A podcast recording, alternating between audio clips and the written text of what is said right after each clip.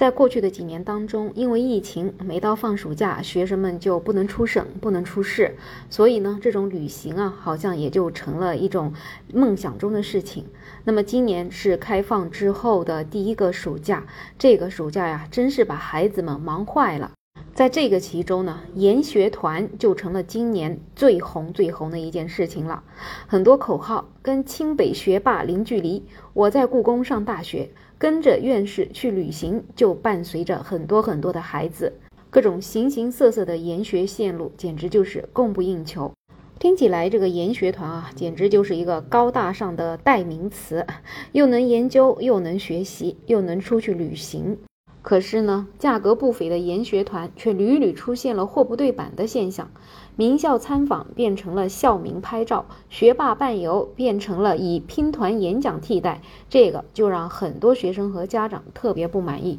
有媒体就曾经报道，一些所谓名校的暑期研学项目。广告里面明确提到的有北京大学的参观行程，价格呢也高达了九千九百八十块钱。一些家长为了让孩子接近名校，就给孩子报了名，结果呢到最后却发现这个钱花的实在是太不值了，孩子根本就没有进入北大的校园。按照工作人员的说法，考虑到孩子打卡名校的心愿，将安排大家前往清华或者北大门口合影留念。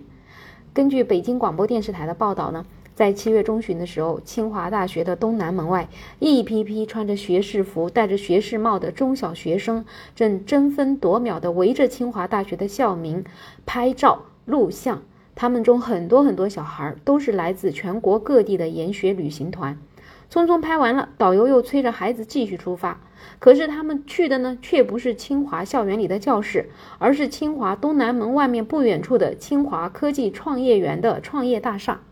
而记者也看到呢，十分钟里面就有四个团走进了大厦，在三零九房间呢，前面的投影上写着“研学夏令营交流会”，有很多个研学小团的学员，陆续将近一百个座位都坐满了。一位自称是清华大学的人就开始演讲，介绍了清华大学的历史和自己的学习经历。一些不明情况的小学生就以为这个就是清华大学。也有学生得知这个根本就不是清华大学，而他们呢也进不去校园呢，就显得特别的失望。因为导游说约不到票，所以就没去成，挺遗憾的。除了去清华北大，研学团的其他旅游行程也就像开盲盒一样。有山东的初中生就说，宣传上面还说要去故宫的，最后也没有去。去天安门那天呢，只有组里的八十个人去了，其他人也没去成，也没有说理由，直接就没有带过去。反正这样所谓的研学团真的是让人大跌眼镜，太让人失望了。根据网上一些旅行类的 APP 上面搜索，就发现呢，北京的研学团多为五到六天，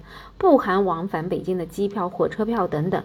具体的收费呢，要从三千五百多块钱到两万多块钱不等。一个研学团的宣传语是：“人生的不同，可能就差一个北京名校研学营。”可是它的行程单里面，白天行程安排的是三到四个景点参观，研学活动穿插在旅游环节里面，内容就是创意摆拍、合唱歌曲、谈谈感受、听名校学子演讲，再做做一些手工课等等。真的，我觉得这些研学团都太坑人了，真的就是吃定了家长们望子成龙的这样的心，就开始打擦边球，纷纷搞这样所谓的高价研学团。可是最终受到的服务呢，可能还不如一个普通的旅行团。家长们以为是让孩子出去体验世界的美好，结果没想到孩子们体验到的却是世界的险恶。所以啊，像这样子游而不学，只有旅游，根本也没有教育的研学，又有什么意义呢？研学也是学校教育和校外教育衔接的一种创新的形式，也是当初教育部要求的。但是呢，他们也是要求不得开展以盈利为目的的经营性创收。可是现在啊，简直就是只有盈利了。很多昧着良心的研学团的组织者，把研学完完全全变成了生意，只要钱到手，至于孩子们能不能受到教育，他们根本就不会去考虑。